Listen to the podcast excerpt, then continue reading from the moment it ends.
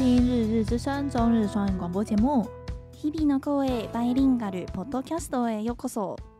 大家好，我是 EJ，我是 Hika。Hello，大家，这是我们二零二三年的最后一次录音。没错，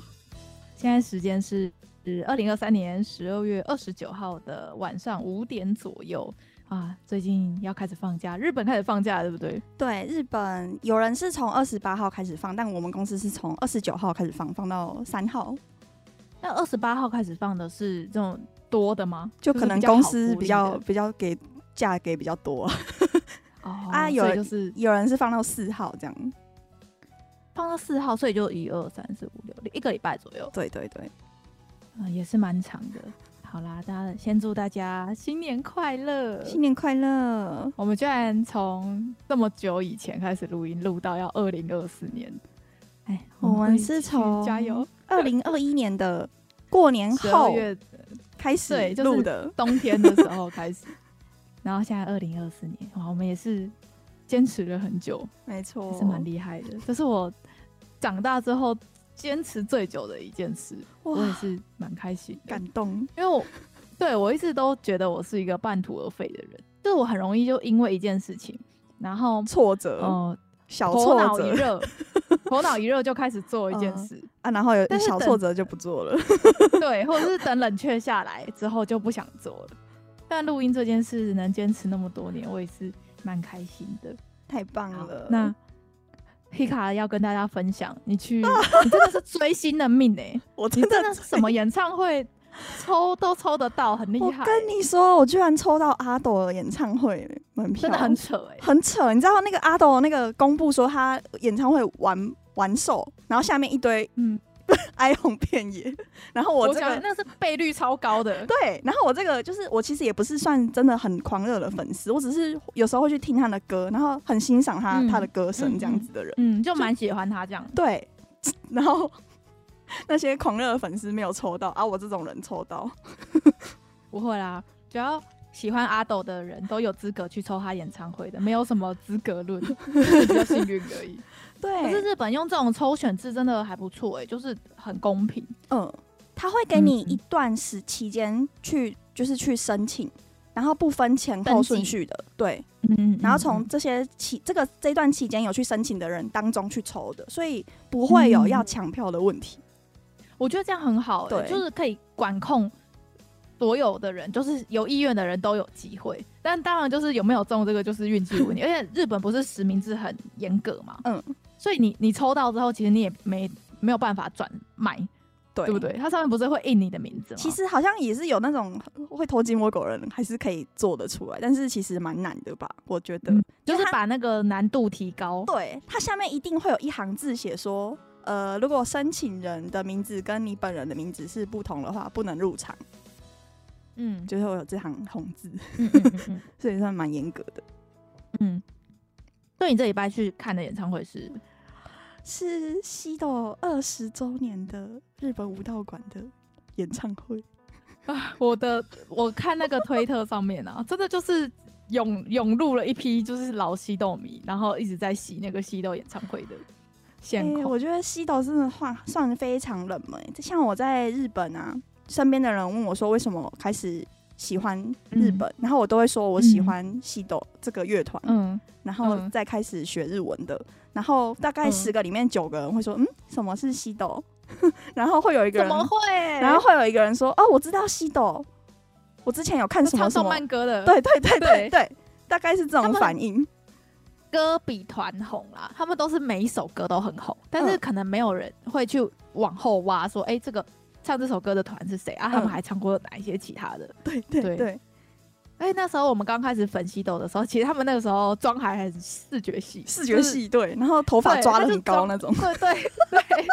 那我觉得他们的这就是这个形象，可能就会让某一些人就被挡在这里。嗯，嗯，啊，怎么样？演唱会好听吗？我觉得好感动哦，那是你的原点。没错，就是我我收藏很，就是他们以前的 DVD，我几乎每他们一出我就会收藏嘛。然后，大概有好几次的演唱会的场地就是在日本武道馆，然后就想说，嗯嗯哇，我那个时候国中很很迷的时候，我几乎每个礼拜都要看，就是就是看一一部我收藏 DVD 这种程度。对啊，你那时候国中的时候还会借我带回家看，我也得，我也我也有在看。我就是每每周会固定复习几次那种人，然后我就想说，哇，我居然参与，就是我的人真的在那个 DVD 里面的那个场景里面哎，嗯，就是有这种感动。我觉得是梦想达成的的一步，真的觉得我好像人生没有遗憾呢、欸。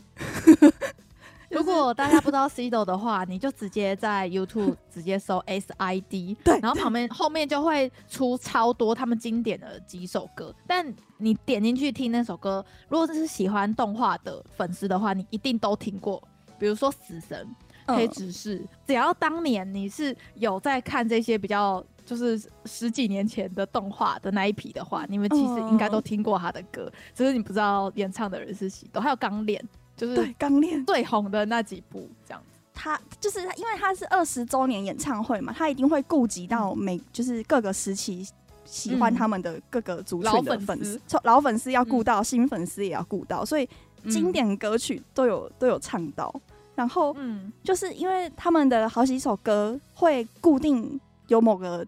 段会跟粉丝有互动，像是、嗯、像是有一首很经典的歌叫做《妄想日记》，他的那个、嗯、我知道，你知道 他的那个副歌的地方，就是不知道是谁发明的，就是有一段手舞，嗯、然后下面的粉丝每个人都会那个手舞，就我不会。哇，你假粉！然后 Mao 事后就是演唱会后，在他的部落格上面写说：“哇。”都什么时代了，还居然这么多人记得手舞怎么跳？就是如果你在 YouTube 搜《妄想日记》，然后它有一个后面会接福利，就是它有一个，就是有一个女生她在 KTV 教你怎么怎么比比那个《妄想日记》的。就是手舞，我把那个链接放在下面，如果大家有兴趣的话，可以点开看。是八年前的教学，然后二十万次。跟你说，这首歌大概是二零零五年出的，二零零四年，非常久以前，超级爆以前。嗯，然后我有观察现在的粉丝的的年龄层，就是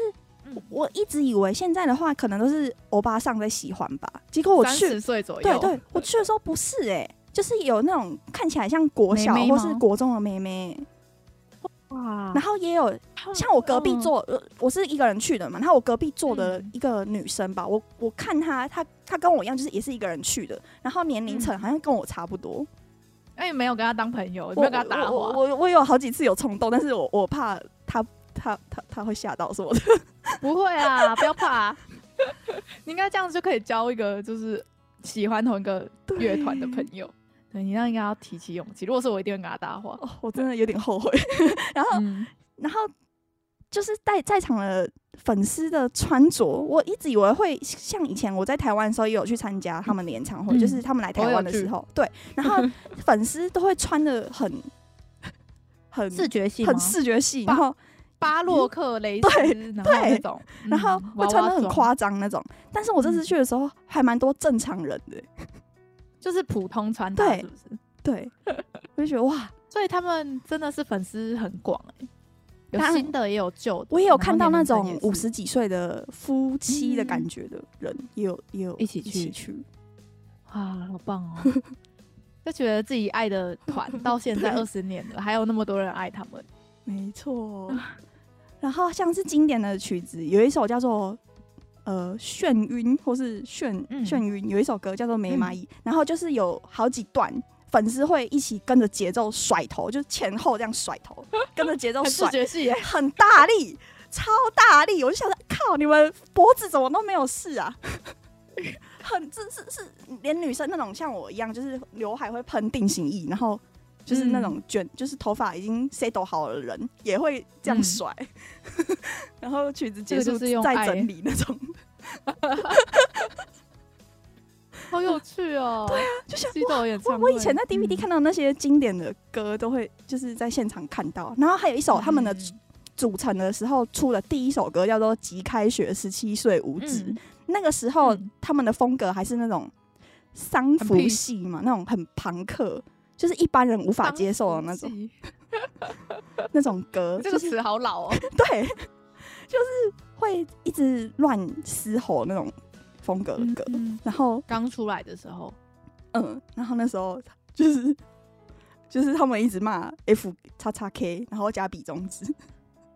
就是小屁孩的的叛逆的那种很宣言的感觉，疯狂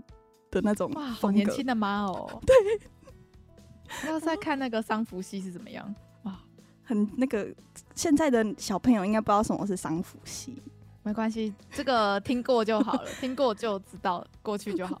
嗯，然后就是那首歌完的时候，他们就是下去换换衣服，然后再上来的时候，猫、嗯、我还道歉，他说：“哦，他刚刚太。”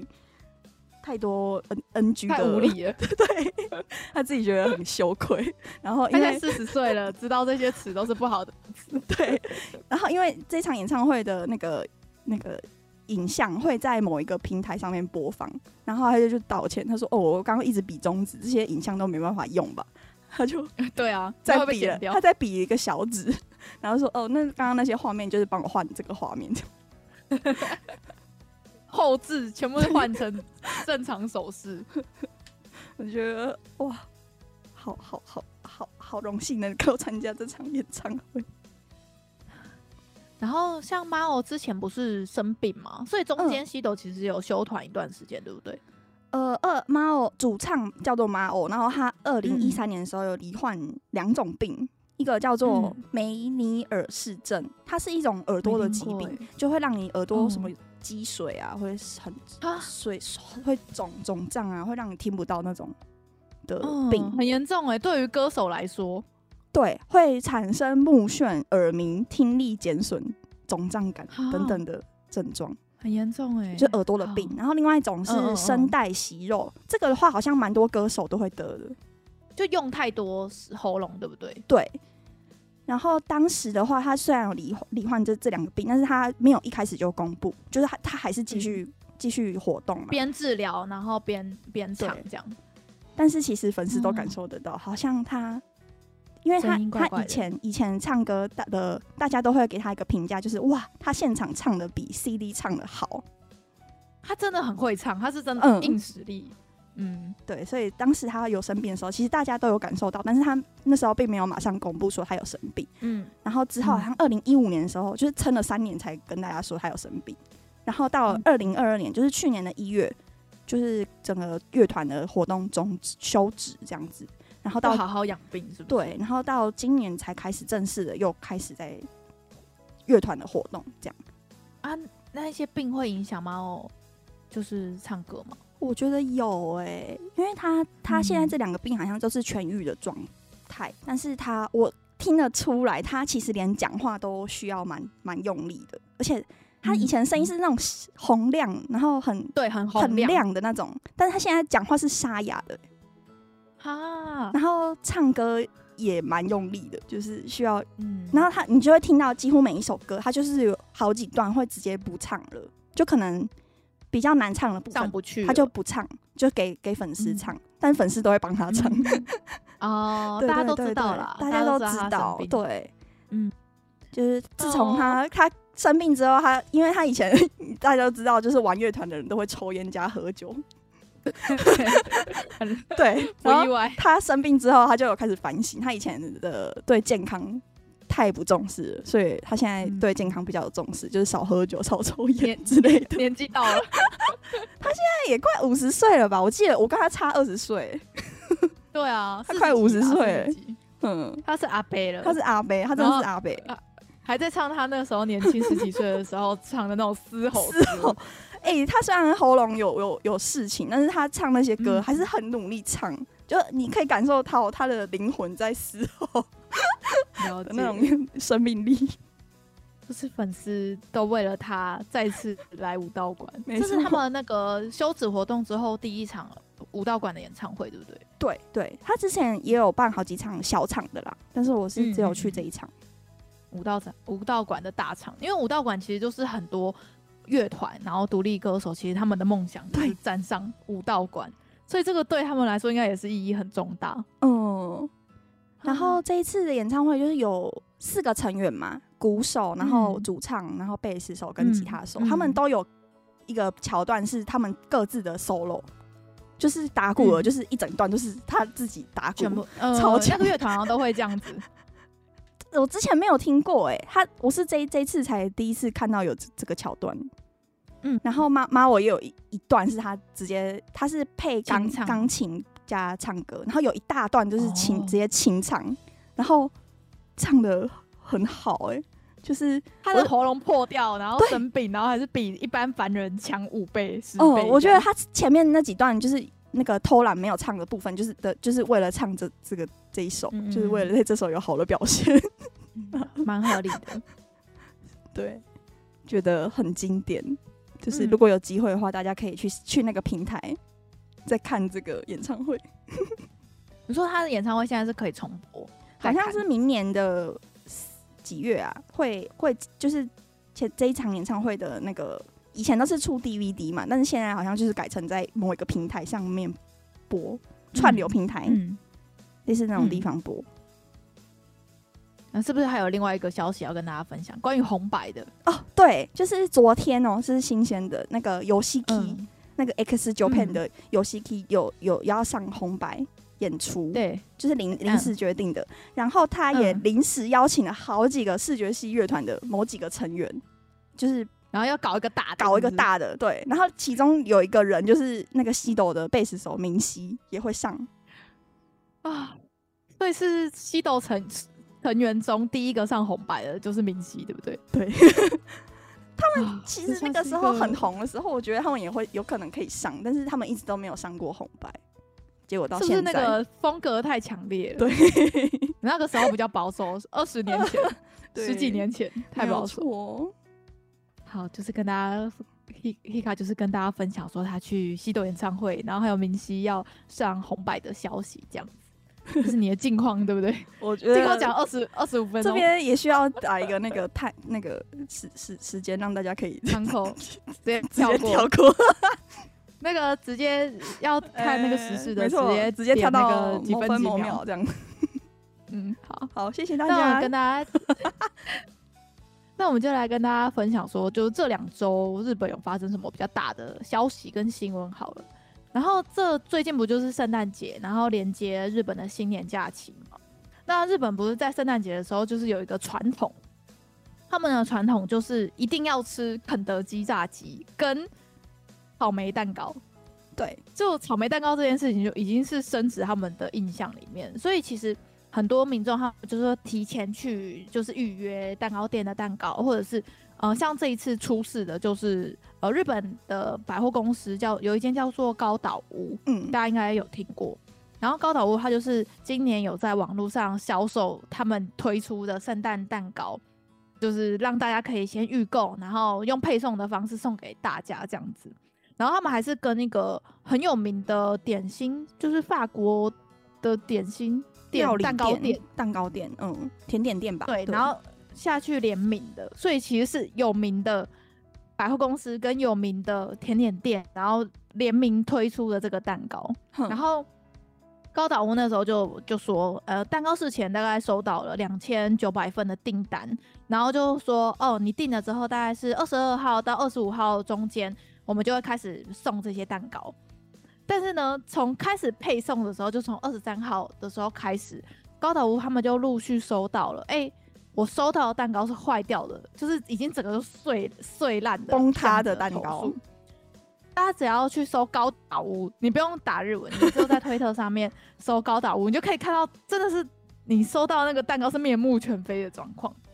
然后呢，从二十三号开始送嘛，然后陆续就是有越来越多的投诉。然后到了二十五号，就是圣诞节当天的晚上八点为止呢，他们只收到了大概是九百八十件的投诉，就是说这个两千九百份的订单里面，却有两快要接近一千个蛋糕其实是坏的。你看这个损坏率，呃、三分之一，耶，啊、超扯的。我收到那样子的蛋糕，我应该也会蛮生气的。而且那个蛋糕不便宜，那个蛋糕是大概诶含税售价是五千四百日币，哎。五千四百日币，为你看日本人对圣诞节这个重视的程度，而且大家买蛋糕第一件事都是先要要拍照啊。对，啊，你要拍一个坏掉的蛋糕怎么拍？那个心情就直接淡掉了。收到的时候是先放冰箱，可能先没有检查，哦、然后在在餐桌上从冰箱把蛋糕拿出来，一拉出来干就哇，全家人笑脸突然不见。对啊，如果是前几天发现的话，你还可以再去买新的蛋糕。对对对，对，有一些可能就是直接冰进去，或者是没有太仔细的去检查，哦、就是先冰起来，想说啊，先冰冷冻，然后圣诞节的时候再拿出来，这样子就好了。结果就这样，所以就超多民众就上网抱怨说他自己收到的蛋糕烂掉，然后这件事就当然就是延上嘛，嗯，然后高头我就开始就是说，呃，开始调查，然后他们会愿意赔偿啊，什么什么之类的这样子，但是就是有，就是就开始检讨说为什么会出现这样子的情况，嗯，然后其实有蛮多呃收到蛋糕的的人是说他的蛋糕是冷冻的，没错。但是它是已经坏掉的状态，它已经烂掉的状态下被冷冻，所以是不是他在冷冻之前，这个蛋糕就已经碎了，被送出来？嗯，可是我觉得他们应该不会犯这么低级的错误，哎，因为他们就是他们有一个新闻节目有去采访那个那一家甜点店的主厨，嗯，叫做渡渡边健善，然后六六十岁的一个一个伯伯，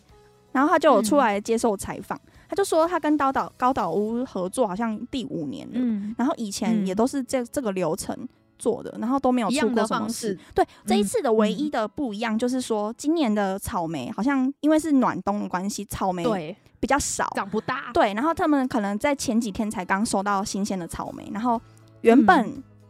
往年的话都是要先冷冻个两周两个礼拜。然后再去做硬邦邦的，再去做蛋糕。那但这次的话，它只冷冻了两到三天，哎，两到五天这样子的长度。但是它就完全不够。对，以以他这个主主厨的经验来说的话，他觉得冷冻二到五天这个长度没有，就是不会有任何的风险什么的。就他不会觉得他这是个问题这样。原来蛋糕是需要先冷冻到两周这个这么长的时间呢、欸？我才想说，哎、欸，蛋糕先冰冷冻两两周再下去制作，那这样子会好吃吗？就是呃，因为它应该是做好的蛋糕要先把它变得很硬，然后再让它去送，再送到嗯嗯开始配送。因为他们出了这个这款蛋糕是冷冻蛋糕啊，所以就是现在高岛屋那个时候一出事，其实他们蛮晚才出来道歉说。怎么才才开始开一个记者会，然后说他们会找原因啊，然后，然后我觉得他们后来做的那个结论很瞎哎、欸，他们说找不到任何原因，他说每个环节有可能都有错，所以就等于他讲这个话就是有讲就没有，跟没有讲一样啊，嗯，就是这样子，我就觉得有点不负责任嘛，就是该怎么样，你你要你出事了，我觉得后续的公关处理，如果你处理得好，其实形象。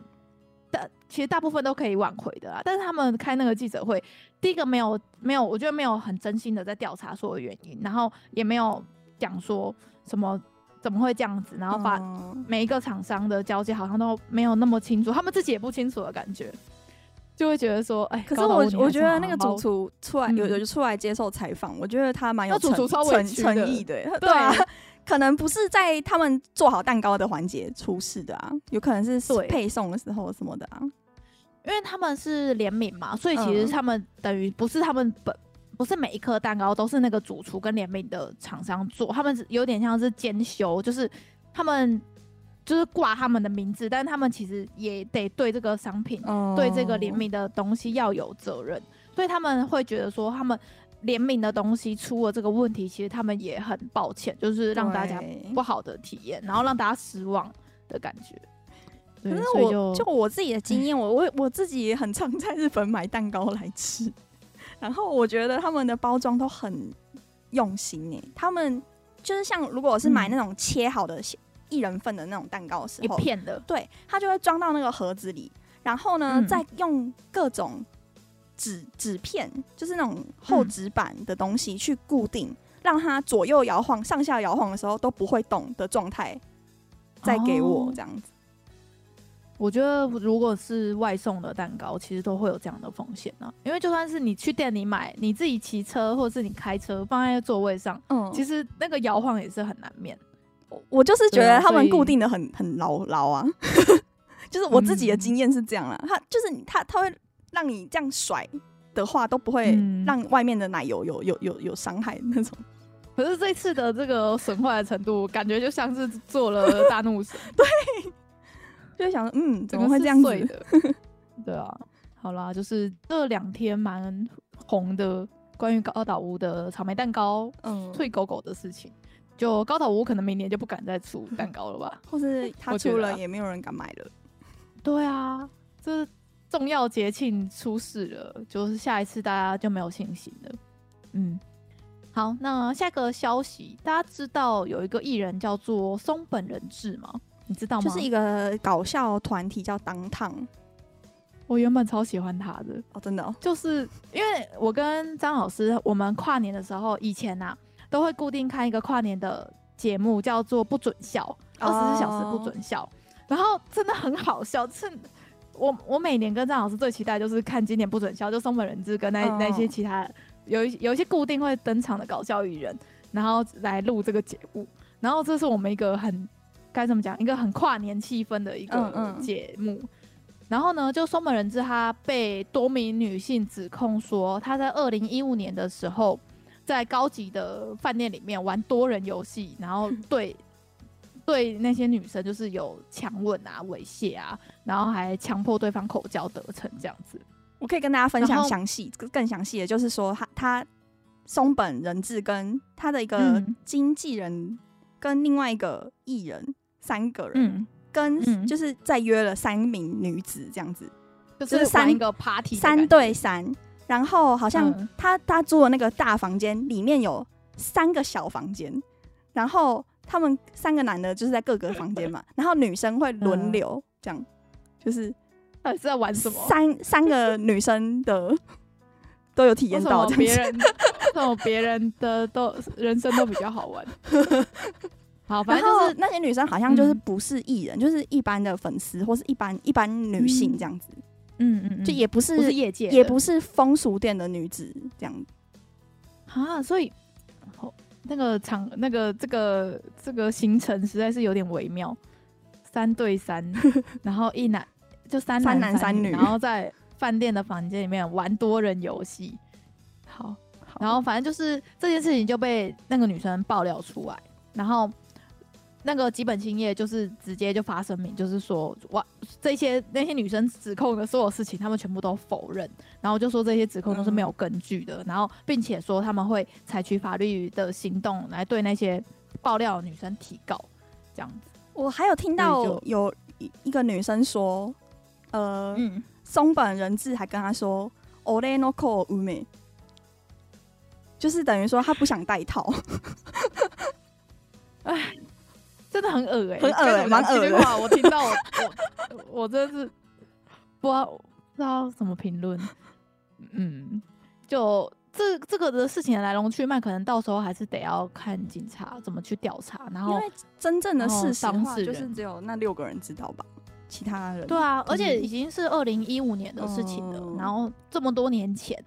然后开趴的事情，然后就是嗯，嗯然后我有我不是一直有在 follow 一个整形医师叫做高须干弥，塔卡斯克里尼克，就是有一个整形外科的医生，嗯、他常常会跟时事，嗯、然后就是这件新这个新闻刚出来的时候，有粉丝就是问他说你的意见是什么样，然后他就会、嗯、他很常就会。回应粉丝，然后就拍片，然后讲他的看法这样子。然后他一开始的看法是蛮中立的，他觉得说，嗯，这些男艺人可能平常就是在风俗店啊，或是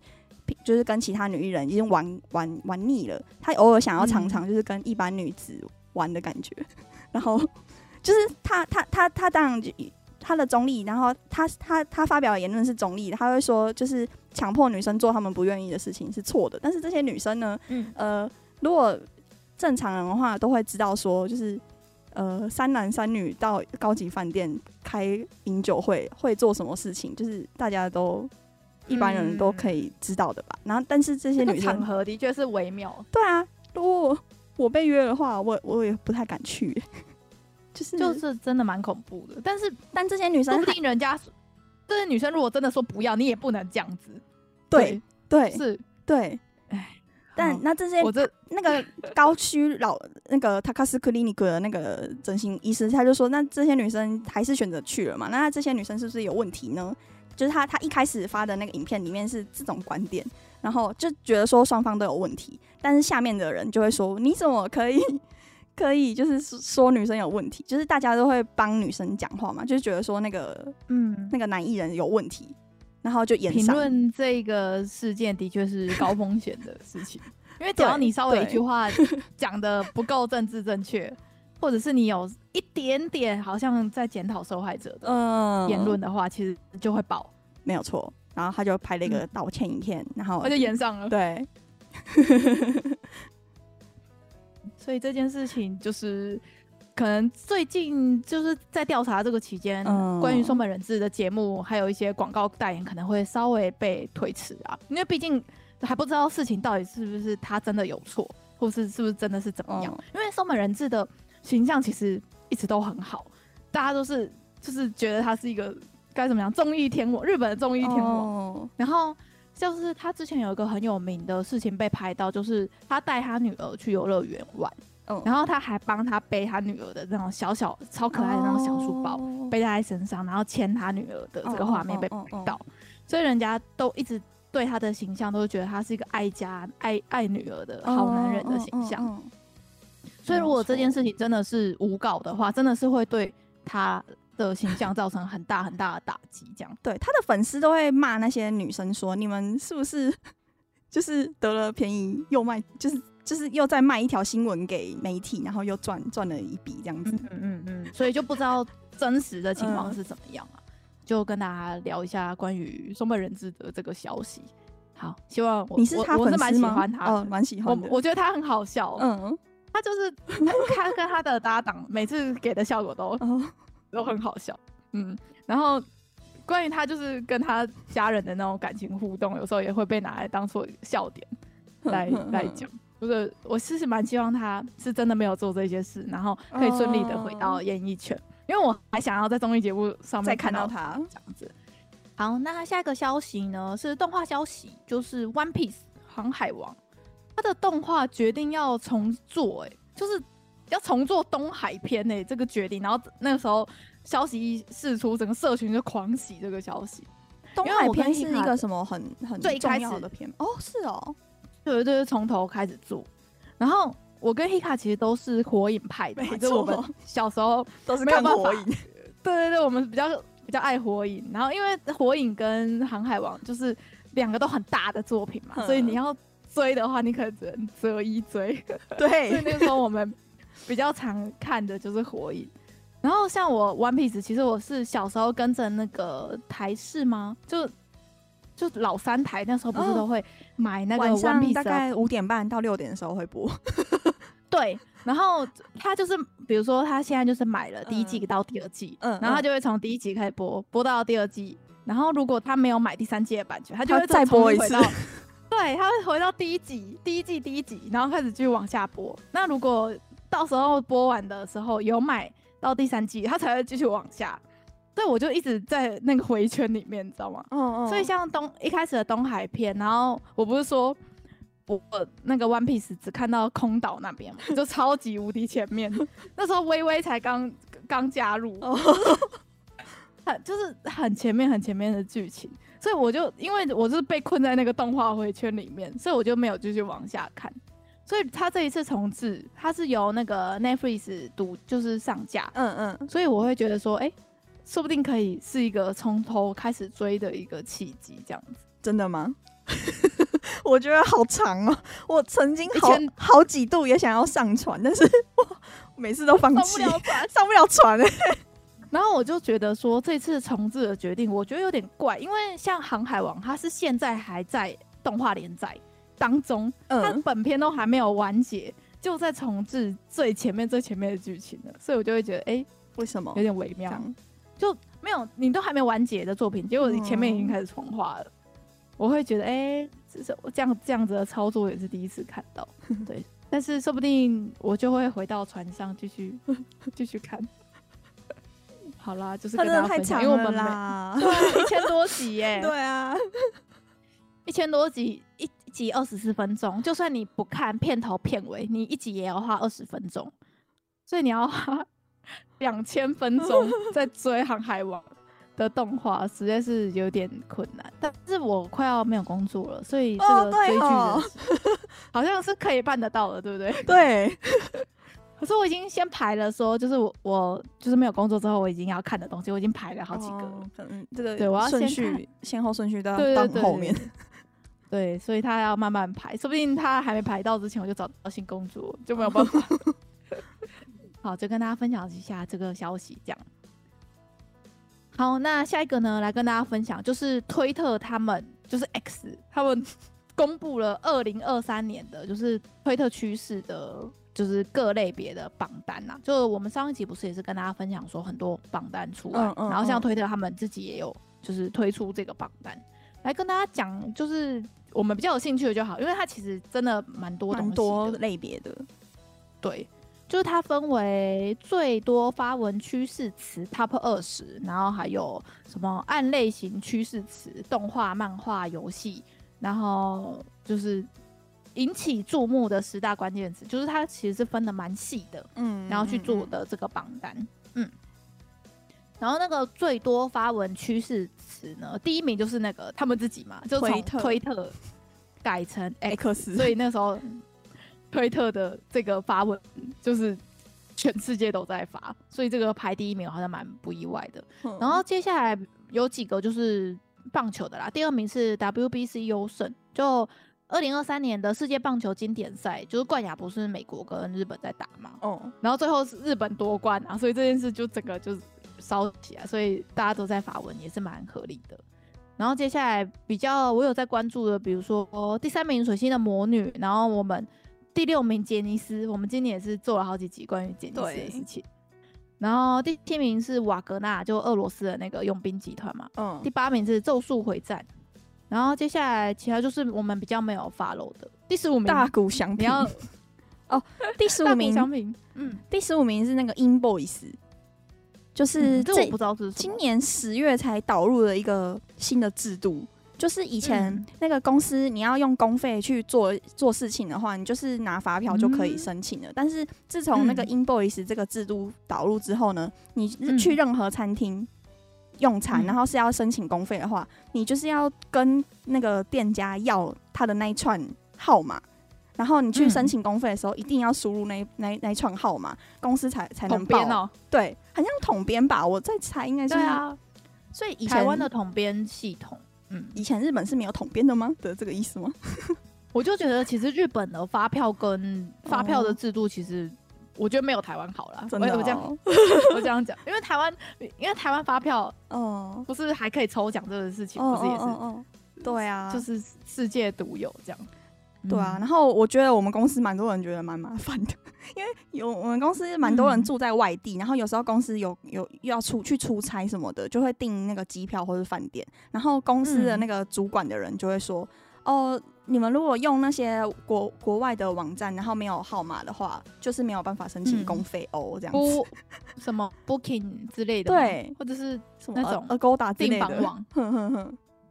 哎，这样差很多哎，这样怎么办啊？我不知道，没有对策吗？可可能有吧。好了，这个 新制度，新制度，对对，可能说是要一下子了。这个我真的没听过哎，平常看推特好像也不会特别注意，我也是实际有影响到我才知道的。嗯嗯。然后其他榜单像刚刚有讲到的大谷翔平，这不意外嘛？嗯。他拿 到了全全世界史上最高的合约，这样子。大家不是都会开始讲个笑话嘛？就是说什么啊，这个东西我也是存了两个月的薪水才买得到。然后大家不会把那个大谷翔平的薪水换成 时薪跟分薪哦，就是他每一分钟就可以赚多少钱。然后比如说房子的头期款或者什么，呃，大谷翔平可能工作两个礼拜就是啊赚到了房子这样，这个迷因就开始在网络上会有啊，就是他的那个合约的金额非常非常高这样。然后其他的比如说上胜芙莉莲啊，进击的巨人，我推的孩子跟第二十名，我还特别去查是什么。它叫做 Misokin 哦，它是一个泡面，一款泡面。那这个泡面会爆红的原因，就是因为它是 Hikakin，就日本的一个很有名很有名的 YouTuber，他自己出的泡面的的的的商品这样子。我还不知道、欸，然后我就看了一下，Miso King 看起来很好吃、欸，真的、哦。对，在哪里可以买到啊？不知道哎、欸，他 我刚才看 Amazon 可以订哦，然后但是他订的，对他订的话就是要可能什么二十入吗？还是就是要一组一组的买这样子？还是你买我去日本跟你买，看起来蛮好吃的、欸。它是那个浓厚味增口味，然后上面就有那个 Hikakin 自己的脸，然后看起来很像拉面职人的装扮，然后印在那个包装上面。就是不重要的知识又增加了一个，就是因为这个榜单，我才知道 Hikakin 原来有出泡面。嗯嗯，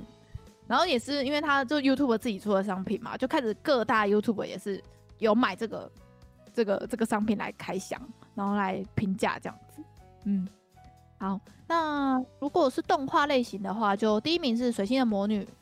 然后接下来是《咒术回战》、《葬送福利莲》、《晋级的海》。哎、欸，我进击的巨人。第五名是我推的孩子，就是这次前五名，蛮不意外，每一部我都有看，就赞啊。然后漫画的部分，第一名我很意外，漫画部门的第一名，对，是奇卡哇哎，那得 哦，其实很很很合理啦，蛮多高中女生都很爱的。奇卡哇的故事其实有一点，就是不是那种啊好可爱我什么。什么小动物贴贴，不是这种温馨的故事，其实蛮多剧情是有一点残酷跟很现实的。Oh. 对，所以如果想要看那种温馨可爱、不会受伤的类型的话，不会选奇卡哇。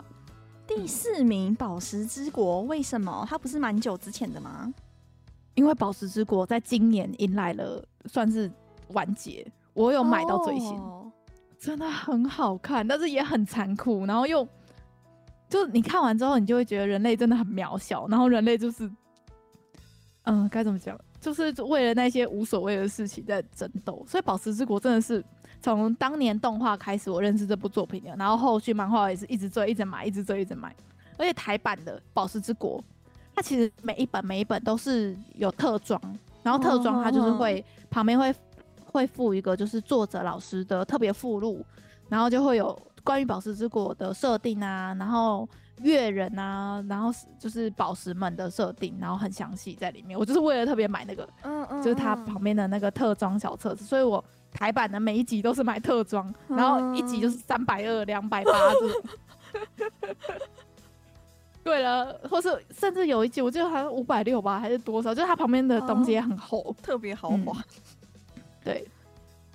然后第一名奇卡哇嘛，第二名叫做呃没有，目前还没有台版的一部漫画叫做《恶性通膨》，恶性通膨的一个作品，然后好像也是比较残酷类型的，我没有看，所以我就就就跳过。然后第三名是今年被改编成动画的《我内心的糟糕念头》，它就是那种，哎，就就是学生时期那种情窦初开，然后看那个男女主角放闪的类型的。然后这一部好像做的特别好，然后因为那个类型不是我喜欢的，所以我也没有看。然后第五名是《光速蒙面侠二十一》，这个我不懂，所以不知道为什么今年又又提到《光速蒙面侠》。对。然后游戏部门的话，第一名是那个《Final Fantasy》，就是 FF 十六，这个大家都知道啊，蛮多人在在玩的。嗯，第二名是《马里奥 RPG》，第三名是《皮克美》第四部，然后第四名是《萨尔达传说》，这个也超多人在玩的。对啊，然后第五名是我也有在玩的《Pokemon Sleep》，现在还有吗？就是我觉得大家好像都没有在用了。哦，你还有？就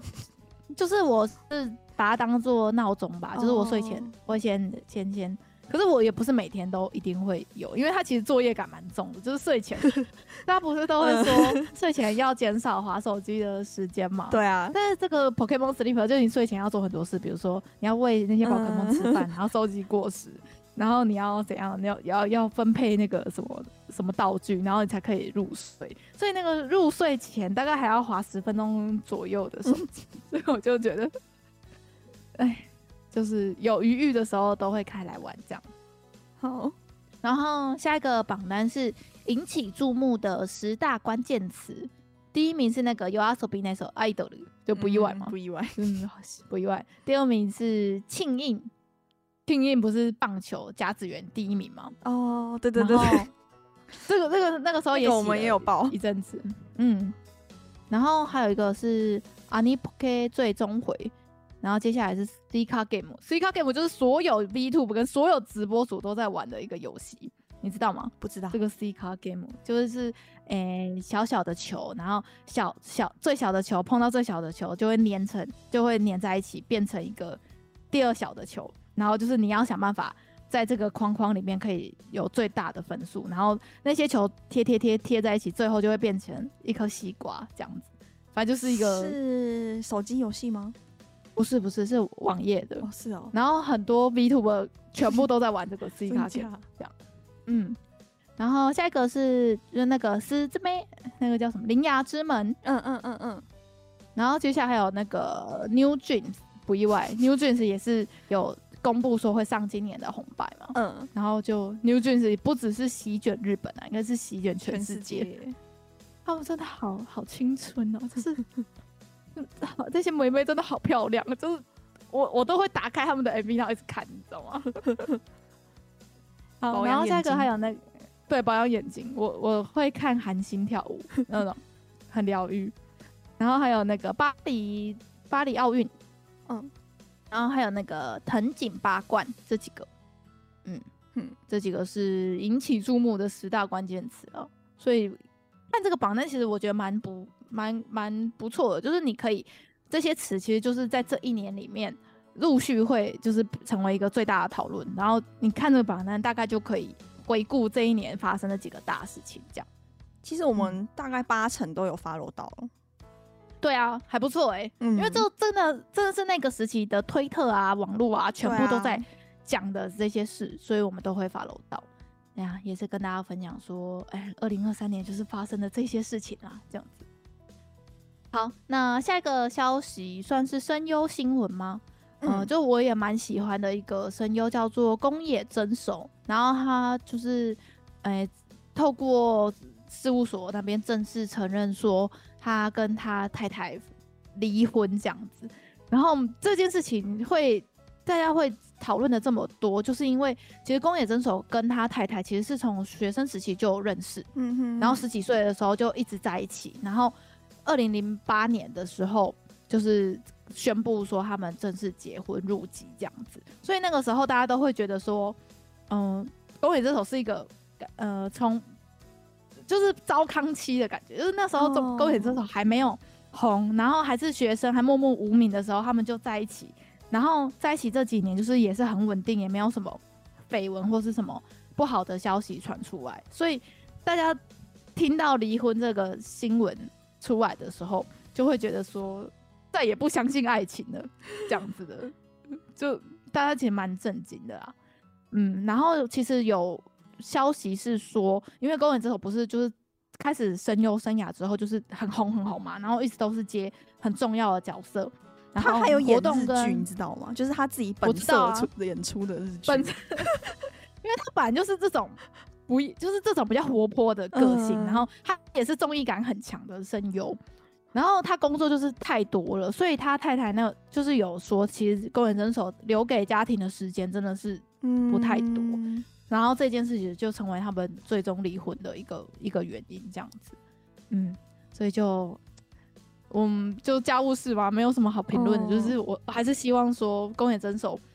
就是可以活得开心，因为他们好像也是蛮和平的分，因为他们会觉得说彼此还是人生的伙伴，oh. 但只是就不是以夫妻的形式继续这个关系这样。不知道大家知不知道有一个频道叫做微老板的辣鸡汤，就是有一个，哎、欸，我很喜欢看他、欸，哎。有一个服饰业的女老板，然后出的一个频道，嗯、然后她都会讲一些职场啊、嗯、或是恋爱的话题，然后分享她的观点什么的。嗯、然后她本人就是以前有一个很大的呃服饰网网络店，然后最后就是因为离婚之后，她的那个店所有的都被她老公抢走，什么什么的，就是反正她自己是一个离婚的女生。嗯、然后我听她讲，嗯、对我听她讲她。对离婚的看法之类的事情之后，嗯、我原本对离婚会觉得是一个很负面的印象。但是我后来听他分享他的观点之后，我后来觉得离婚好像不是一件坏事。我也觉得啊，我一直都是这样子的、哦、的观点在想，就是因为我就觉得说，哦、就是不适合就分开这件事其实是不丢脸的。嗯嗯、对，我们嗯，就是说为了两方以后的幸福。嗯，离婚对他们双方比较好的话呢，离婚也不是一件坏事。嗯、这种观点，对啊，现在离婚率有五成诶，超级无敌高的，哦、所以我不会觉得说离婚就是就是结婚就是一辈子的事情，就是真的没有办法的，然后选择分开或者选择选择离婚这件事情，真的是不丢脸，也是嗯。对自己的一个，嗯、就是我觉得是善待自己的一种方式啊，对，饶过彼此这样。然后关于那个宫野真守离婚的消息，下一个我们就直接接那个好了，就是雨生他那个时候不是也是结婚一百天左右就离婚，然后那时候也是沸沸扬扬的，然后我们节目其实也陆续跟进了很多，就是最新消息这样子。对，然后最近前两天而已吧，就是文春报了一个新的消息，嗯、就是说他们去采访了他的羽生结弦的前妻。岩麻，嗯，魏岩麻玉子的干爹，嗯、他去访问他的干爹，嗯、就是他的干，他这个干爹是他父亲的友人，然后他的，的朋友，嗯、对，他的父亲在二零一二年过世之后呢，这位干爹呢，就是会一直资助他，嗯、就是类似干爹的这个角色的人，嗯、就是他，他在帮忙那个麻玉子，对对对，就是类似他干爹的这个角，他不，他没有说他是干他干爹啦，干爹就是我自己。冠上的就是自己，嗯嗯，他看他的描述，他的他爸爸的朋友就一直有在对对对，他感情很很好这样子。然后以前他他前妻也有在那个网呃 S N N S 上面就是有公开感谢过他这样子。然后就文春去采访他的这个干爹呢，就是。他有一个正片，他是拍影片的，然后他那个正片的采访总共有一百二十分钟这么长，两小时哎、欸，对，嗯，但是那个影片呢是要付费的，在周刊文春电子版里面可以看，对，然后我们就是有看到他出的一个，就是关于这个采访影片里面的节录吗？摘要，摘要，就是说他那个干爹觉得，呃。就是出来爆料说，羽生结弦一直说谎。哦，他觉得他他知道的事实跟雨生透露给媒体的事实，嗯、他觉得是不符合的。然后觉得雨生都，嗯，他觉得雨生话语权这么大，然后他说什么媒体都会帮他报。嗯，然后他唯一就是他觉得很不满的地方，就是说这个女生呢，她其实是算是小有名气的小提琴家。然后，他为了跟羽生结弦结婚，然后就放弃他的职业嘛，就是类似这样子的，嗯，嗯，就是有放弃他的职业去跟羽生结弦结婚。但是为什么羽生结弦都要就是在就是发表说他们结婚也好，他们离婚也好，就是一直要把女生塑造成像是一般人的形象，嗯、就觉得说好像不尊不尊重他是一个小有名气的小提琴家的这种小提琴家的这种感觉，嗯嗯嗯，然后说什么？就是因为羽生结弦当初说离婚的时候，他是把责任推卸给那个媒体嘛，嗯、就是说他们一直受到媒体的骚扰，骚扰，所以才离婚的。嗯、但是他觉得说他没有向，就是他干爹觉得他应该要跟女生道歉才对，但是他没有道歉，所以他也不谅解这一点。嗯，这样子，这个爆料对，就我们真的很难知道事实到底是怎么样，啊、就觉得说。嗯真正发生什么事情，我们也不知道啊。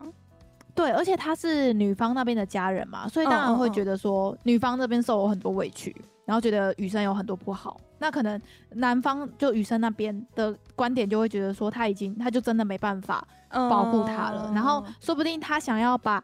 女方塑造成一般人，会不会是也是他觉得这样子比较能保护女方的方式？就是对，就是因为一般人的话，其实媒体就不太能去一直。去干涉他的职业啊，或者是或者是，对，他就不是公众人物，所以他就不用被公众人物的标准检视，嗯、然后觉得说一般人的话，大家对于他的私生活会比较比比较尊重吗？嗯、这样子，但可是我觉得不管怎么样，最终的问题都还是媒体跟一些狂非常狂热的粉丝啊。对啊、嗯，所以这个报道我们也会把那个。链接放在下面，如果大家有有兴趣的话，可以点进去看。嗯、像文春的那个会员，其实可以看超多 重磅文章。没错，嗯，就觉得说到就是事情发展到现在这个地步，就会觉得说这一件事情好像是羽生结弦从刚出道到现在最大的一波丑闻吗？嗯、算是丑闻吗？不算丑闻吧，就是、就是说最负面的一个消息了。对，啊，好可怜哦，我觉得、嗯，对啊，超可怜，就是连结婚，连结婚都不行，然后结婚。他我觉得可能这件事情就会让雨生非常害怕，他未来会不会真的遇到了另外一个他喜欢的女生，但是他对他喜欢的女生，对他不敢了，他不敢，他他因为爱他，所以反而不愿意跟他在一起，或者是愿要放弃他自己本来就应该要得到的幸福这件事，我就会觉得说真的很可怜。嗯，然后雨生，希。他最近他最近有办他的那个巡回个人。个人的巡回演、那个、演出演出，对他、嗯、他一直有在更新，嗯，他希望，我觉得他就是想要把自己营，就是营造成，就是我已经回归我正常的事业，我正常的生活，你们不要再去打扰，不要再一直问他的私生活。对，对我觉得是这样子，他想要把注意力转到他自己身上，然后让大家赶快忘记，赶快让放那个女生自由。我自己的理解啦，对啊，我也是这样子理解的，嗯，蛮可怜。我们两个身为雨生的粉丝，我们就是还是希望他快乐，就是大家不要再过度关注他前妻了啦。就是他，我觉得雨生不希望我们这样子。对，可是羽生这个报道了，雨生的黑粉也是蛮多的，所以他们都会超多。这是我我看过最多运动选手有这么多黑粉的。就是雨生，嗯，对，他们看到这条新闻还蛮快乐的感觉。然后好，那他们见猎心喜，这个是这件事就就我们就给他们一些空间，这样子。好，那离婚的消息到这边为止啦。那下一个我们来看一些开心的事情。就日本外务省呢，他们有举办第十七届的国际漫画大赏，然后。公布了今年度的得奖名单，然后台湾漫画家简嘉诚，然后以《青空下的追风少年》勇夺金奖，然后林奕晨以《二零七之谷》，然后清水以《友会的小梅屋记事簿二》获得铜奖，所以呃，这个消息也是在台湾有在漫画界有播的讨论这样子，然后因为那个这些。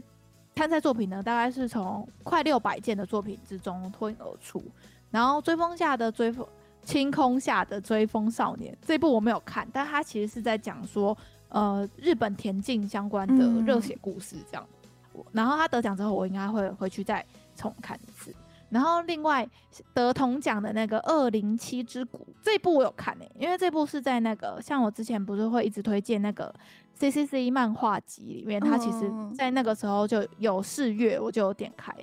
那这部作品，我觉得大家可以试试看。它的故事观非常特别，然后它的故事也是我以前都没有看过的这种讲故事的类型。而且我觉得这个漫画家真的很厉害，就是你大概他用大概漫画的五页左右，就完整的跟你交代了这个故事观，然后这些设定，然后跟角色的阵营，他用五页左右就可以。带你进入到他的这个世界，我觉得这蛮了不起的。所以这个奖项是日本外务省办的一个漫漫画赏，然后他会收集世界各地的各个语言创作的，就是，就是他日本政府的用意是想要向海外推广漫画这个文化。吼吼，所以因为因为漫画不是就是从日本开始，对啊，就是自己很蓬勃吗？然后他们想要就是用漫画这个软。叫什么软文化输出？嗯嗯嗯，输出到各个国家，然后让各个国家分别的漫画也，就是这个产业蓬勃兴起的感觉，这样子。所以其实除了台湾之外，其实还有很多，嗯、呃，比如说非洲国家，然后一些什么，就是各国都有报名参赛这样。然后他们都是用他们自己的语言创作的漫画下去创作，然后去、嗯，然后可能审，对对对，可能审查的时候是翻成就是。日文或是对应的语言，然后让评审下去可以看这样子。哦哦哦哦，了解。嗯、然后他其实有特别去讲说，这今年报名的作品之中，最多报名的是中国，然后他总共报了八十三件，然后台湾是第二多的，报了六十九件，然后美国再再来是美国就三十九件这样，然后其他的国家陆续就是有几件作品这样下去投稿。嗯，哇，能够得这种奖项，真的蛮蛮有荣誉感的，真的。嗯、像我们之前不是也有推荐什么呃，二零二三什么漫画大赏啊，然后还有下一本漫画真厉害这些奖项，然后那时候不是有讲到说有一部叫做《绿之歌》收集群风，然后是由台湾作家高岩老师画的嘛，然后那时候就是他是首次进入那个日本自己的漫画大赏的台湾作家，然后我不是就是一直有在推这件事情。嗯，然后他最近就是，呃，有正式公开说他为了呃国中的国文教材去绘制课本的封面，哦，你有在你的那个 IG 上面分享，我有看到。对，然后那时候我看到这个消息，我就想说，我一定要得到这些，得到这些课本。然后这个时候，那些课本要去哪里买啊？那呃，他其实是。应该是要买是有办法买，但是你应该要联系出版社，然后那出版社是翰林出版的，然后因为就张老师在嘛，所以我就有问他说：“哎、欸，你们学校是会有多的课本吗？”然后他就说会，其实出版社嗯、呃、都会给，就是教那些对应科目的老师，呃，超过那些学生数量的书，就是有点像预备书这样子，就是会多送。出版社会会免费送，但如果你没有用到那些书，其实也是放在那边。然后下个学期可能书就又不一样了，所以那个书就是多出来的。哦。然后我就问说，如果可以的话，就是可以帮我带两本回来嘛？就他就帮我拿到学校，就学校其实真的有多蛮多的，就放在那边，就是老师都可以拿这样。我妈以前也是小学老师，她她教室也会很多多的课本。嗯。对啊，就是出版社其实都是会多送，嗯、所以就。就因为家人是教职的关系，就有办法从这个管道 拿到，真的蛮开心。一般人应该不知道要去哪里买耶，对不对？你可能要写信去问那个出版社啦。嗯、我觉得他们要卖，他们一定也会很开心。对，就是课本能多卖一本，当然就是多赚一个。反正都印出来的嘛，一定会有多印的嘛。那如果有人想要收藏的话，可以直接去问那个翰林的出版社。哎、欸，所以你分享那个什么演艺病的那个。嗯下面的插图也是他画的吗？不是不是，他是他就只有画封面而已。对，对对，里面的那个各个插图，它其实后面有一个呃，它它应该算是有一个目录，然后里面都会很详细的写说，第一课里面的这一张插图是谁谁谁画的，然后 每每课每个课本每个插图它都有写来源跟画画图的绘师，就是里面都会写这样子。对，所以就是有高岩老师的呃。作品，然后登上了台湾的漫画，哎、欸，不是台湾的教科书上面，我真的觉得很开心，因为我觉得像是我，我就从我们这个年代十几年前在念国中的时候，我觉得我们的课本就已经越来越漂亮。对，就是我们从我们这一这这个时期开始，就已经陆续想要就是让课本这件事情变成美感教育的一部分，就是。不是在像很久以前那种 很老啊、很丑的插图啊，然后就渐渐的课本真的是有越变越好的这件事情，嗯，我就觉得啊，真的是有在进步，嗯，然后看了那些国中的国文课本，就会觉得，哎，现在小朋友现在学的那些东西，其实跟我们十几年前学的差不多，真的，真的，真的差不多。但是我觉得还不错的，就是像。我们以前那个世代比较没有 Line，或者是就是网网络没有像现在这么发达嘛，对，所以它里面其实很多部分，一大部分是在教你网络礼仪的这件事情。你说国文课本吗？对，国文课本里面有讲网络礼仪，真的。然后就写说什么话有可能会有法律责任，什么话可以讲，然后可能在群组里面你这样子讲话，可能就会变成是霸凌的一种，就是赖群赖群，比如说。啊、呃，把谁踢出去，然后排挤谁这样子，他、oh. 就是里面其实有在教国中生说，其实网络在网络上面你应该要怎么讲话，你不应该怎么讲话。我觉得这个很不错、欸，就是就是有跟到现在这个时代。然后我觉得对于国中生来说，怎么使用网络，怎么在网络上面好好说话这件事是非常重要的。嗯、因为像是很多现在这一辈，我们现在在用网络，有时候就会发看到很多叔叔阿姨。他们会发在网络上发一些超恐怖的言论，就是你会觉得说，怎么会有人，你敢在网络上留下这样子的话？难道你在现实生活中看到另外一个人，你敢这样子亲口对他说出来吗？你不敢吗？嗯、你在现实不敢对人家讲的话，你为什么在网络上就可以这样子肆无忌惮的留言、肆无忌惮的发言？我就会觉得成人也需要这样子的教育。对，我觉得大家都应该需要，而且我特别觉得成人还要多上一个，就是输入法跟标点符号。我真的是。我不是就一直说，我如果中乐透，是我就是有一笔巨额的财富，我就要在各大社区开始上那个网络教学，就是教你怎么用手机，跟教你怎么在网络上说话，还有怎么怎么正确的使用逗点跟句点。因为像你看到很多叔叔伯伯，他们不就是会一直句点句点句点，然后其实他是想要打点点点，然后他断句也很奇怪，然后很多奇怪的标点符号。跟奇怪的表情符号掺掺插在他的想打的文字里面，就，唉，我想，如果我真的有幸哪一天中中了威力彩之类的，我就会在各大社区 开始举办这些老老人家的这种教育手机使用课，对，没错，教育活动。好啦，就是跟大家分享说，就是这个国际漫画赏的榜单，嗯。嗯好，如果大家有兴趣的话，可以就是找来看看这样。好，那下一个消息呢是漫画消息，就是大家知道有一部作品叫做《绝对成为 BL 的世界 VS 绝对不想成为 BL 的男人》，然后他决定要电影化了，然后在二零二四就开始制作，然后还没有出那个上映的日期，都还没有出来，他就是这个先发的消息。这个之前几年就有出过日剧了。对，他是他是就是那种搞笑 BL 类型，然后在二零二一年的时候已经改编成电视剧，嗯嗯嗯，然后他的故事大概就是在讲说，就是那个男生呢，他就是有点像是掉入了这个异世界，然后他发现这个异世界的每一个登场人物呢，每一个一定都会变成 BL，就是会变成毕业楼的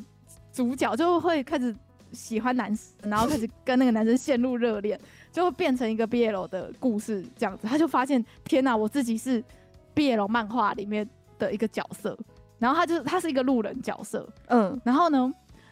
其实如果大家有在看毕业楼漫画的时候，有时候你会发现那个老师其实很容易把这一部作品里面出现的所有主人公都设定成他们都是 gay，然后他们他们每个人都喜欢男生这样子，所以他就是在那些背景故事背景里面的其中一个路人，然后他因为他。他就觉得说啊，我就不喜欢男生啊，我 我的性癖是巨乳，我根本我也不想跟男生在一起，所以他就是一直不断的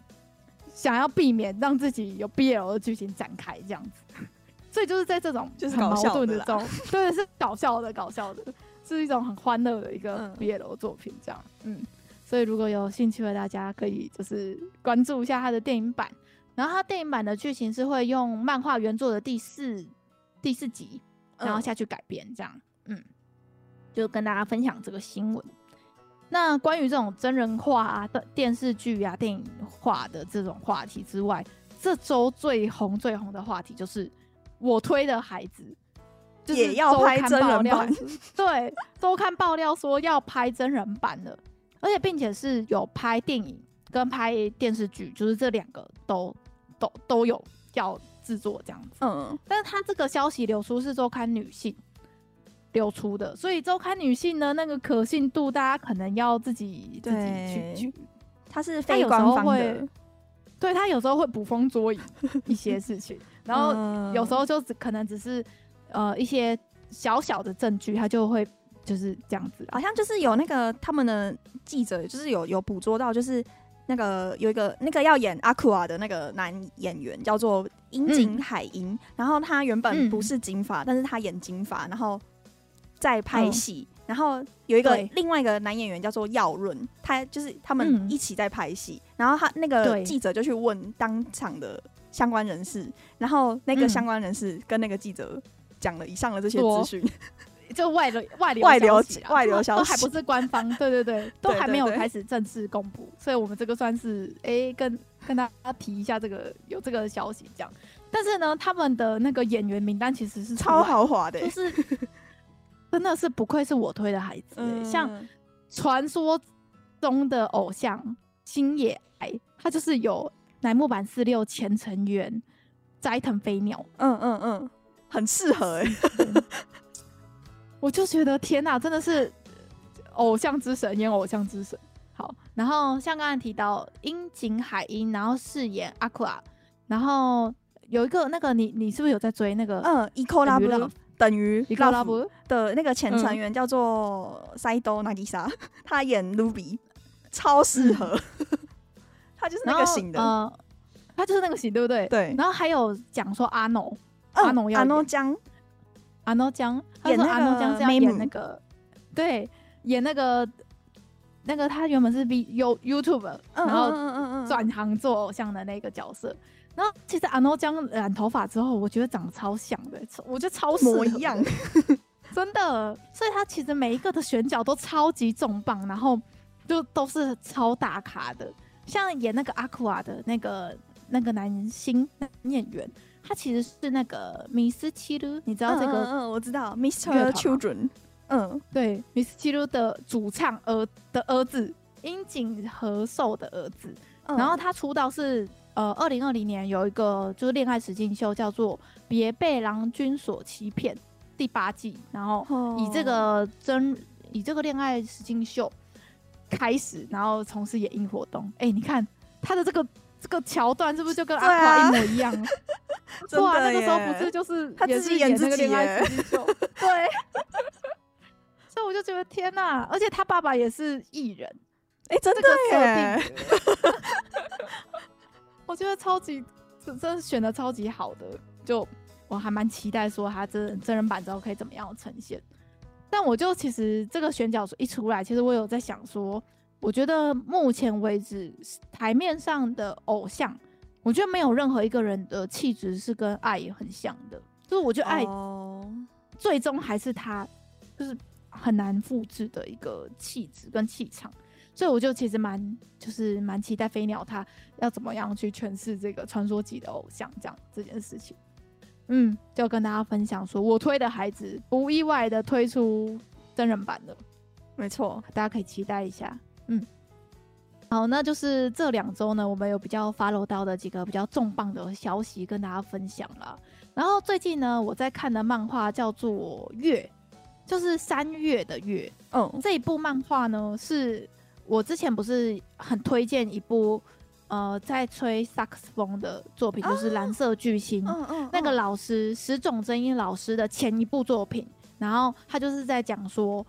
呃，山上的故事，就是男主角是一个非常热爱山登山的男主角，然后他因为就是第一个他非常爱山，然后第二个就是他登山技术非常好，所以他就是不断的是在。全世界登山，然后并且是加入各国的那个登山救援队，因为不是很多就是去登山的人，然后他有可能不小心可能遇到大雪或是一个失足，他就跌到就是山的一个什么，就是可能摔断腿啊，或者是什么被困住了，然后就是必须要出动那个三三月救援队，然后去帮忙协寻，就是就是受害者遇难者这样子。它就是主题就是在讲登山的故事。超级好看，我真的是欲罢不能。我觉得比他的蓝色巨星还好看，真假？它的看点是在哪里啊？它的看点其实，呃，就是其实他就有点像是单元剧的感觉，就是他今天遇到了什么什么登山客，然后为什么去，为什么遇难了，为什么受伤了，然后他们派救难队去出发去前往救人，然后从从、哦、中间的这些救人过程中，就是。去了解说为什么登山这么危险又就很容易丧命的这件事，但是大家还是有一批热爱山的人，不断的趋之若鹜的往，就是还是想要爬山这件事情。因为像是呃，我前几年就台湾不是也是很多山的国家嘛，就是台湾不是也有百岳，对，就。台湾其实是一个很适合登山的一个国家，但每次有登山的新闻，通常都是哎谁有登山者失踪，然后可能就会派大批的人力跟政府的资源下去要救这一个人。嗯，嗯，嗯，嗯，然后其实我小时候对这件事是不理解的，就是我会觉得说，这些人为什么要一直让自己从事这么危险的运动，然后运这件这个运动又会耗费大家的资源来去救你这件事情。哦，其实我小时候是很很有点愤世嫉俗，我就会觉得说，这这些人都是在浪费社会资源，然后就就是我都会对于爬山这件事情的想法是一个很负面的想法。但我真的看了这部漫画之后，我才理解说，就是我觉得爬山这件事是对于自己的自我追求的很大的一部分，对于某些人来说是有重大意义的，就算它有可能造成你你。死亡，你可能骨折，然后一个一些很重大的危险，但是这件爬山这件事对那些人来说都是有意义的事情。然后就在讲说男主角在遇到这些人，他他不管，就是他遇到很多登山客，其实态度很差，会觉得说你怎么没有马上来救我，或者为什么我不能坐直升机之类这种 OK 登山客的时候，他还是会希望说。他下一次，他不这一次受伤了，他这次遇到这件事情，他还是希望他未来好了之后可以再来爬山。然后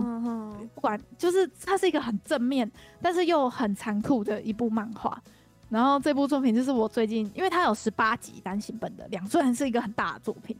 我这这几天可能就是一天看一集，一天看一集，然后就觉得哇，就就你也会。看着那个里面，除了男主角之外，其实里面其他的角色也有一开始加入登山救援队的队员，然后他也是一开始就很不理解，说为什么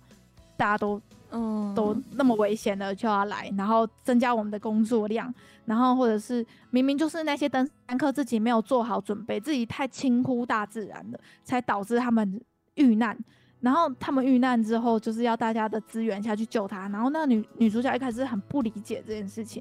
但她就是被这个男主角慢慢的感动到嘛，就是就是她也在自己爬山、自己训练跟遇到救援的过程之中，就是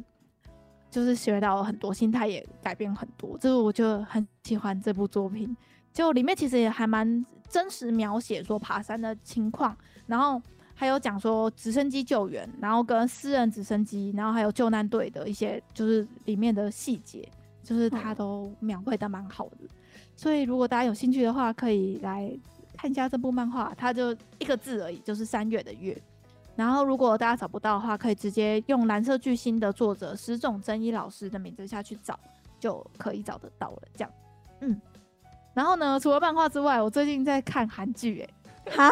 就你居然会看韩剧的人，对，但是为什么我会看这一部韩剧？就是因为也是看推特的时候，它起争议了，呃、我才想说，哎、欸，那我来看一下。就是，呃，大家应该都知道，就是包含台湾跟韩国，我们以前都有一部分叫做，诶、欸，被日本占领嘛。台湾会叫做日治，呃、但是韩国都会用日剧，就是占据的剧。台湾其实也有一派的人会用日剧。对对对，这个就是你自己价值观的取舍了。就是你你你认为过去那段历史，你的理解是什么，然后你的用词就会不同。反正韩国其实韩国版就蛮排日的这件事，你应该大家都知道。呃、对，然后呢，这一部韩剧叫做《京城怪物》，然后它里面起争议的是那个女主角叫做韩朝熙。如果大家知道的话，她就是之前演了一部什么什么。小他演了一个小三的作品，他演小三，然后他因为那一部作品，然后被誉为什么史上最美小三之类这种，嗯嗯，这种就是这种名字爆红这样子。他是韩朝熙跟朴俊朴树俊两个演员下去演，这个男的我知道哎、欸，他有演过那个什么梨泰院，对啊对啊对啊，就是那个时候梨泰院不是有个发型很红嘛，嗯、一个寸头的发型。然后不是很多男生都在剪那个发型，我就觉得你不是你不是这个脸的话是撑不起来这个发型的。好，反正就是他这个京城怪物，他其实就是在演说韩国的日剧时期，就一九四五年的那个年代，在日日军在韩国做了很多很残忍的殖民时期的压迫的事情，然后他就是又解除了那个日剧时期。然后他又结合了那个有点僵尸嘛，怪兽题材、奇幻题材，嗯哼。然后里面就是演了很多日本军很残忍的，就是做人体实验啊，然后压迫韩国百姓啊。就是他其实故事整体就是在讲说，有点暗指，就是你有听过一个部队叫做七三一部队吗？很有名啊，嗯，很有名，就是他们就是以前日本军国时期的时候，其实就是会在殖民地做很多很恐怖的，就是人体实验，因为他就觉得不是自己的国民啊，是殖民地啊，殖民地的人民根本就不是人啊，就是所以就会做一些很恐怖的事情。反正他就是里面很写实的描写了，就是日据时期的很多很残忍的事情，跟他们在人体实验中做了一个怪物，所以他们就是在我目前看到的剧情呢，是那个怪物刚被做出来，然后。那个日本政府，他们想要透过这个怪物去做一些他们可能战略的需求，这样。然后呢，反正就是这部本来的剧本来说，对于日本就蛮敏感的了，因为就是在讲他们以前的的以前做过的那些历史的，就是那些比较负面的事情，然后。他们就是那个女主角韩朝熙，她其实，在 IG 上面就是又发文了，发了一个，呃，也是韩国非常有名的民族英雄，叫做安重根的照片。他们好多民族英雄哎、欸，因为他们那个时候其实就是很希望复国，很希望光复韩国啊，嗯嗯、所以他们对于这个，我觉得他们那个情感跟台湾可能完全不，不太一样，嗯，完全不一样，因为台湾。因为像在台湾，其实老一辈的人其实是会怀念日本治理的那个时期，觉得日觉得很进步，觉得很安全。然后，所以我觉得台湾人老一辈对于日本那个占领的，就是治理的时期是好的观念，嗯、但是在韩国是完全不一样的，因为韩国没有卡一个民国民党进来搞啊，笑死，对，没有比较，没有伤害，对，没有比较，没有伤害。好，然后反正就韩朝熙他就是在 IG 就发那个。安重根的照片，然后他文字就是写说，这不是京城的浪漫，也不是日本殖民，也不是日本殖民地时期的文化，而是一个在人体实验中诞生的怪物，在灿烂又阴暗的时代，人们奋力对抗的故事，要靠着互爱才能够团结的那一年的春天。反正就是，他就发了这个贴文，结果引发大量的日本网友就觉得说，你怎么可以发就是。对，你怎么可以发这个民族英雄的的这个照片？你是不是在就是在抽日本怎样怎样的？反正就是就会就是就引起了一部分日本网友其实蛮攻击他的，然后也有说哦，我以前是你的粉丝啊，什么我没想到你会这样子 讲啊，你都不要再来日本了啊，什么什么之类的。嗯，可是但是韩国人应该觉得说哇，干得好，我也觉得就。其实那个音乐指导有一个音乐指导，嗯，这部作品的音乐指导的老师，他其实也有透露说，其实韩朝熙在决定接下京城怪物的这个女主角的时候，嗯、他其实应该就做好了这辈子未来都不会再去日本的心理准备啊，太这个代价太高了吧？嗯，我也不知道哎、欸，就是，可是我觉得韩朝熙本来就是很直来直往的个性嘛，因为像是他。哦我也蛮喜欢这个演员的。他之前其实都一直在劝他，其实一直在推广一个观念，就是说女星会需要这么瘦的身材，就是因为她的工作就是必须要上镜头，必须呃必须要维持自己的体态，必须要漂亮，所以她才控制自己在这么瘦的身材。但是其实大家不应该要追求，就是像女明星这样子的身材才是美。他一直在推广他的粉丝的这个观念。他就觉得说六十公斤、七十公斤都没关系，只要健康的身体就好了。就我那时候，我是因为他透过他那个时候讲这个观念，嗯嗯，嗯我才对他非常有好感。就是嗯，我就觉得他很漂亮，然后又就是观念又很很正确这样子。所以就是因为就是这个争议的关系，我就想说，好吧，那我就来看一下这个京城怪物到底在演什么。啊，你觉得好看吗？我觉得超恐怖的，就是哪一种恐怖？血腥。血腥的那种，是有一点让你觉得恶的那种。对对对，因为他那个怪兽是真的会直接那个触手会直接把人这样刺穿，然后或者是、哦、就他，你去看他的片头，就是京城怪物的一开始片头，他是用一种有点像是绘本的方式来演那个片头，然后那个片头的做的超级该怎么讲，恶心吗？阴郁吗？那我我不会去看的，我不喜欢。你看片头就好了，你看。因为我因为我也是喜欢那种欢乐动画片，就是我喜欢 Happy Ending，我比较喜欢那种轻松的作品。像这类的作品，我就觉得跟嗯、呃，怪奇物语有点像，它的那里面的怪怪兽其实也是跟怪奇物语的感觉有一点类似，这样。这如果你可以接受看怪奇物语的话，这个京城怪兽应该也可以去看，就是这样。嗯，嗯好了，就是跟大家分享说我最近在看的漫画跟韩剧，然后韩剧的话，其实你看完就会觉，你看到一半你就会，日本人真可恶，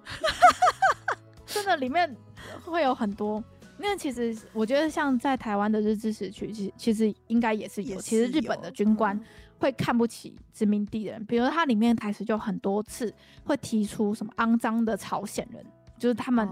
日本人会挂在嘴边的一句话，就是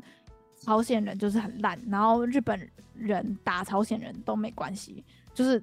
你知道，就是那个阶级的感觉。我相信在当年台湾，其实应该。也很常会被遇到说什么无知的台湾人，什么就会用什么环纳啊之类这种来形容，就是我们就会觉得我们就是低人一等这样子。嗯，对对对，所以就是就是你可能要开开放的心胸去看这件事情，因为这已经是日本的上上可能上上上代的的的事情了，所以跟现在的日本是没有关系。我觉得我我蛮可以理性理性看待这个。嗯，但这部作品让中国网友狂喜耶，就是中国应该也蛮快乐的吧？对啊，他们就是也是就说什么啊，京城怪物拍的好啊，什么当年什么日本就是这样子欺压我们，什么什么这这样子的。对，因为其实里面剧情第一集其实也有演到那个中国满洲那一个地区，然后他们就是在演说日本军其实是先在满洲那边做人体实验，然后满洲那边的就是撤退之后就。把这些事情转移到韩国继续做，这样，嗯，好了，就如果大家可以接受的话，可以看看韩朝熙就很漂亮，对，可以可以看。他现在是 Netflix 的台湾的这边的第一名榜单，应该蛮多人在看好，好，那嗯，这礼拜也是爆讲了一堆，我们录好久。啊，今天是我们最后一集的录音了，所以下一次节目上线就是二零二四，新年快乐了。没错，就新年快乐了。好啦，那希望你们在新年假期都可以过得开心，然后明年二零二四年就是又是全新的一年了。没错，好，那节目就到这边，大家拜拜，拜拜，感谢大家的收听，我们是日日之声，我是 EJ，我是 Hika。我们我们下回见喽，拜拜，拜拜。